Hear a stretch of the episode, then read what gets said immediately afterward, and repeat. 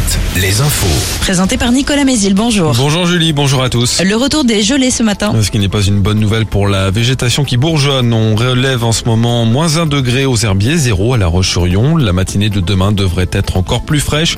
D'ici là, cet après-midi, on aura entre 13 et 15 degrés. Côté ciel, la grisaille d'hier s'est dissipée. Ce mardi sera bien ensoleillé.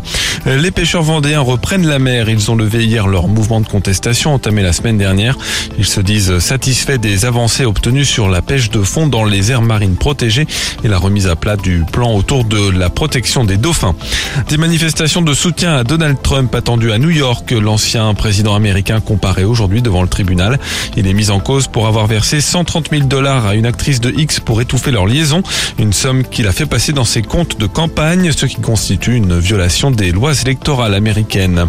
À Angers, un appel à témoins lancé par la police pour retrouver un jeune sans-abri. L'homme de 20 ans a été vu pour la dernière fois dans le quartier de la Roseraie le 27 février. L'enquête pour agression sexuelle qui vise le désormais ancien président d'Angesco, Saïd Chaban, est close selon Ouest France. L'ordonnance de renvoi a été rendue vendredi. Le procès est prévu le 14 juin, mais la défense devrait déposer des demandes d'actes d'enquête qui pourraient conduire au report de l'audience. Huit femmes ont été identifiées comme plaignantes ou victimes dans ce dossier. Après les chefs de parlementaires Modem et Liot hier, Elisabeth Borne reçoit aujourd'hui les responsables écologistes et socialistes suite des consultations autour de la réforme des retraites, alors que le mouvement de protestation continue avec des actions locales. Et c'est pour éviter une action de blocage sur le pont de Saint-Nazaire que les organisateurs du région Pays de la Loire Tour, course cycliste qui remplace le circuit de la Sarthe, ont décidé de décaler à la dernière minute le départ de la première étape. Les coureurs s'élanceront cet après-midi de Saint-Père-en-Ré au lieu de Saint-Nazaire pour se rendre à Saint-Gilles-Croix-de-Vie. Sur la ligne de départ, entre autres, Brian Cocard, Langevin Jason Tesson, Arnaud Desmar ou encore Nasser Boigny.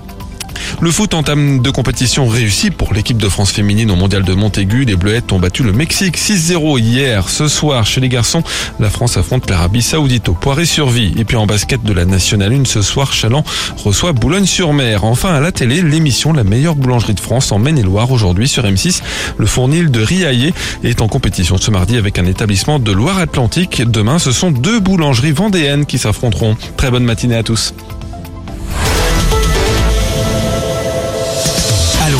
Alouette, le 6-10, le 6-10 de Nico et Julie. Alouette. Il est 7h03 et votre fidélité est récompensée.